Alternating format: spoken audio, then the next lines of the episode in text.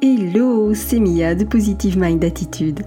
Après un parcours de plus de 4 ans et demi avant de connaître enfin les joies de la maternité, j'ai décidé d'associer mes compétences professionnelles de thérapeute à mon vécu personnel lié à l'infertilité et la PMA pour accompagner les femmes en désir d'enfant et leur permettre de reprendre le plein pouvoir sur leur fertilité. Si tu veux agir pour ne plus subir, tu es au bon endroit. Que tu sois suivi médicalement ou non, mes conseils te permettront d'avoir un autre regard sur ton parcours et d'adopter une approche globale pour mettre toutes les chances de ton côté. Ensemble, brisons le tabou de l'infertilité. Si tu connais une femme qui est concernée par le sujet, je t'invite à lui partager cet épisode. Maintenant, installe-toi confortablement et c'est parti pour l'épisode du jour. Comment se préparer à la PMA Mes 5 plus grandes erreurs. Dans cet épisode, je vais te partager les erreurs que j'ai commises dans mon parcours, l'idée étant évidemment de t'éviter de les faire à ton tour. J'espère que tu es prête, j'espère que tu euh, euh, peut-être prends de quoi noter ou en tout cas que tu es attentive euh, aux erreurs que je vais partager avec toi parce que vraiment ce sont des erreurs que j'ai commises et que je vois au quotidien auprès des femmes que j'accompagne. Donc vraiment l'idée c'est de ne pas les faire toi aussi. J'espère que tu es prête. Oui, allez, c'est parti. Première erreur c'était de confondre vitesse et précipitation. J'avais un tel sentiment d'urgence, une telle envie d'être maman que j'étais évidemment en permanence dans une sorte de course contre la montre. Bon, faut dire clairement que la pression sociale qu'on met aux femmes sur le fait d'être maman avant 30 ans ou aux environs de 30 ans, ça n'arrangeait rien. En tout cas, c'était mon cas. Et donc, euh, j'étais suivie médicalement, et peut-être que tu le sais, mais au niveau de la PMA, donc de la procréation médicalement assistée, eh bien les délais sont souvent plus que à rallonge. On va pas se mentir. Et donc, j'étais vraiment dans une sorte de lutte pour aller plus vite, pour gagner du temps, et c'est là que j'ai confondu vitesse et précipitation. J'ai vu la PMA comme un sprint. Sauf qu'en réalité, c'est plutôt d'un marathon qu'il s'agit. Avec, derrière cette notion de, marathon, une vraie notion d'endurance. Et voir la PMA comme un sprint, eh bien, ça m'a mise KO super rapidement. Or, ce n'était là que le début du parcours et j'étais déjà complètement épuisée. Alors épuisée physiquement, bien sûr, de par les traitements, mais aussi et surtout émotionnellement. Et ce qu'il faut savoir, c'est qu'une grossesse, ça demande beaucoup d'énergie et clairement, moi, je n'en avais plus du tout. Donc j'ai perdu un temps considérable au lieu d'en gagner. Deuxième erreur, et pas des moindres, eh bien j'ai commencé ce parcours sans y être préparé et sans être accompagné. À l'époque, il n'y avait pas d'accompagnement particulier, le seul accompagnement qui était possible eh bien, m'a été imposé, j'insiste vraiment sur le mot imposé, parce que le centre PMA dans lequel j'étais suivie m'a imposé un rendez-vous avec un pédopsychiatre et vraiment j'ai très mal vécu cette partie-là. Pourquoi je l'ai mal vécu? Eh bien parce que c'était imposé.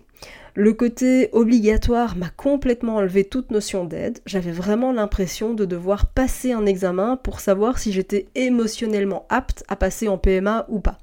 Et bien sûr que ce n'était absolument pas le cas, mais j'avais l'impression d'être jugée sur ma capacité potentielle à devenir maman.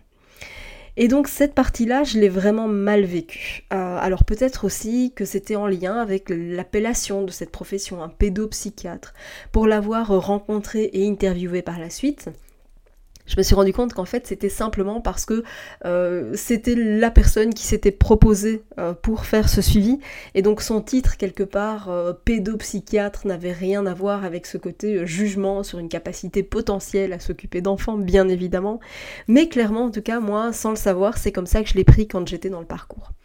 Alors étant donné que je ne savais absolument pas à quoi m'attendre, eh bien je me suis prise un tsunami émotionnel en plein de figures et je l'ai pas vu venir.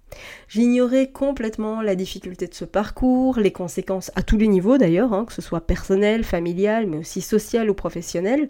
Je n'avais personne à qui en parler, parce que ce sujet-là est particulièrement tabou, et je connaissais pas grand monde qui était passé par là.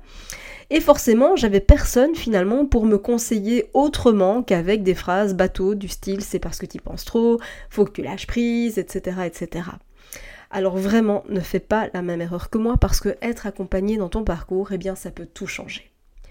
La troisième erreur, c'est d'avoir presque entièrement délégué ce projet au corps médical.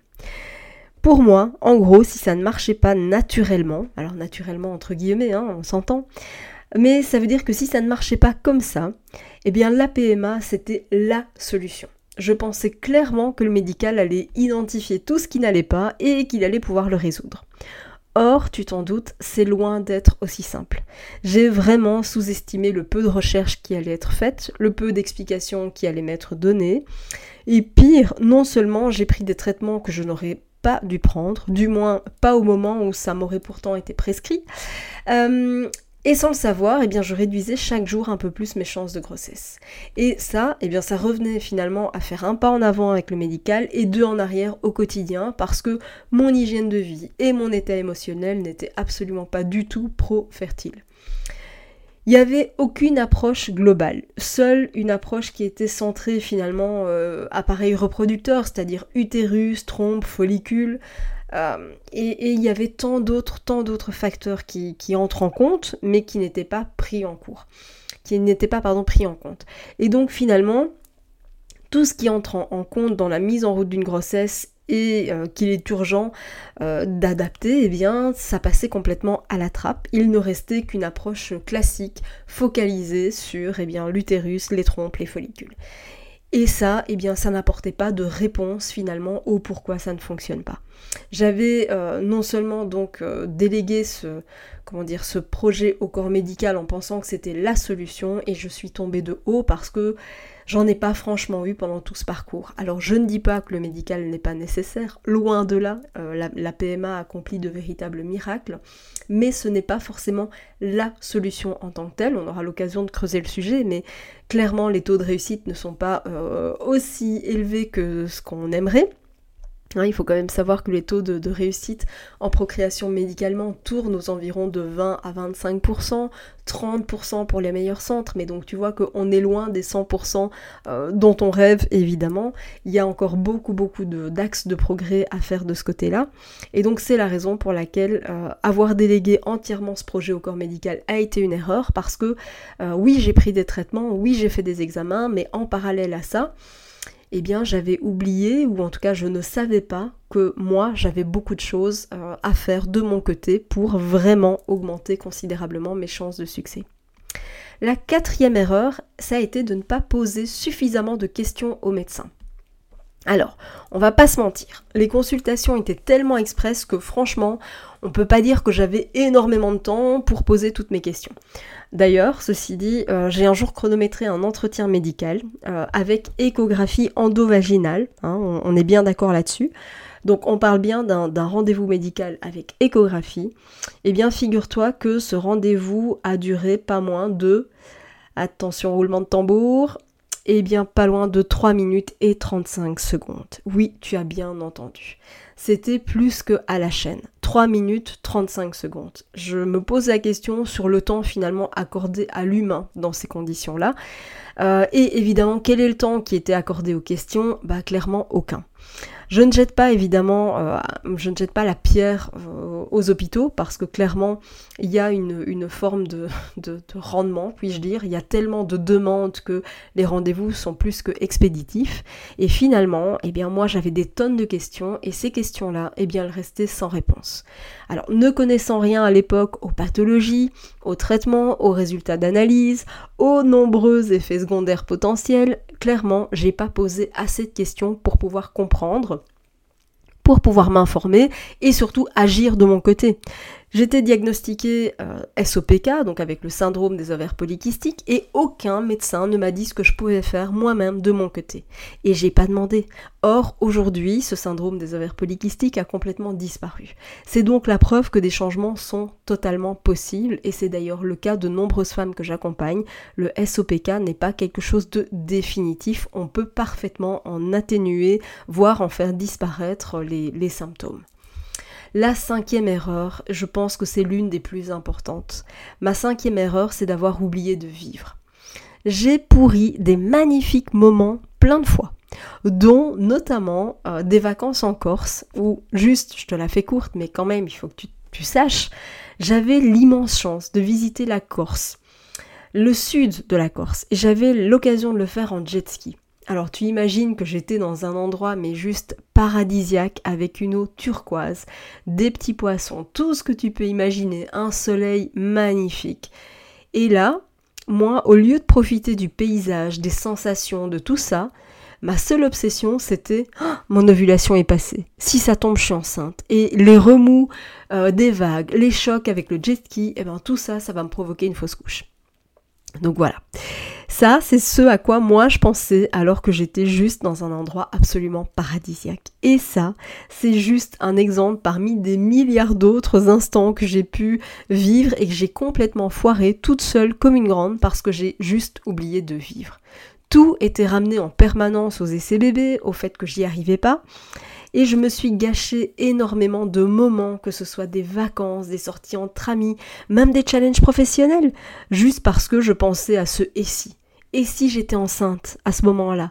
Et si j'étais en stimulation peut-être à cette période-là? Et si un bébé couette était venu se loger entre-temps? Etc. etc. Et j'ai vraiment eu un énorme déclic lorsque je me suis dit je ne peux pas continuer comme ça. Je ne peux pas me pourrir chaque instant de bonheur que je peux avoir. J'avais en fait l'impression que je ne pouvais pas être en même temps heureuse et être infertile. C'était pour moi deux notions qui m'avaient l'air de ne pas pouvoir du tout cohabiter ensemble. Alors surtout, ne fais pas la même erreur que moi. Tu ne peux absolument pas mettre ta vie entre parenthèses pendant six mois, un an, deux ans, trois ans, peu importe le, délai. C'est pas possible, la vie est trop courte que pour la remettre à plus tard, vraiment, faut en profiter et au quotidien. J'espère vraiment que le partage de mes 5 plus grosses erreurs dans ce parcours te sera utile pour ne pas commettre les mêmes erreurs que moi. C'était Mia de Positive Mind Attitude. On se retrouve très très très prochainement pour un prochain podcast. Merci d'avoir écouté cet épisode jusqu'au bout. Si tu veux aller plus loin et bénéficier de plus de conseils, télécharge maintenant mon guide offert sur positivemindattitude.fr. Pour encourager ce podcast, merci de mettre une note et ou un commentaire sur ta plateforme d'écoute. Je te dis à très vite pour un prochain épisode.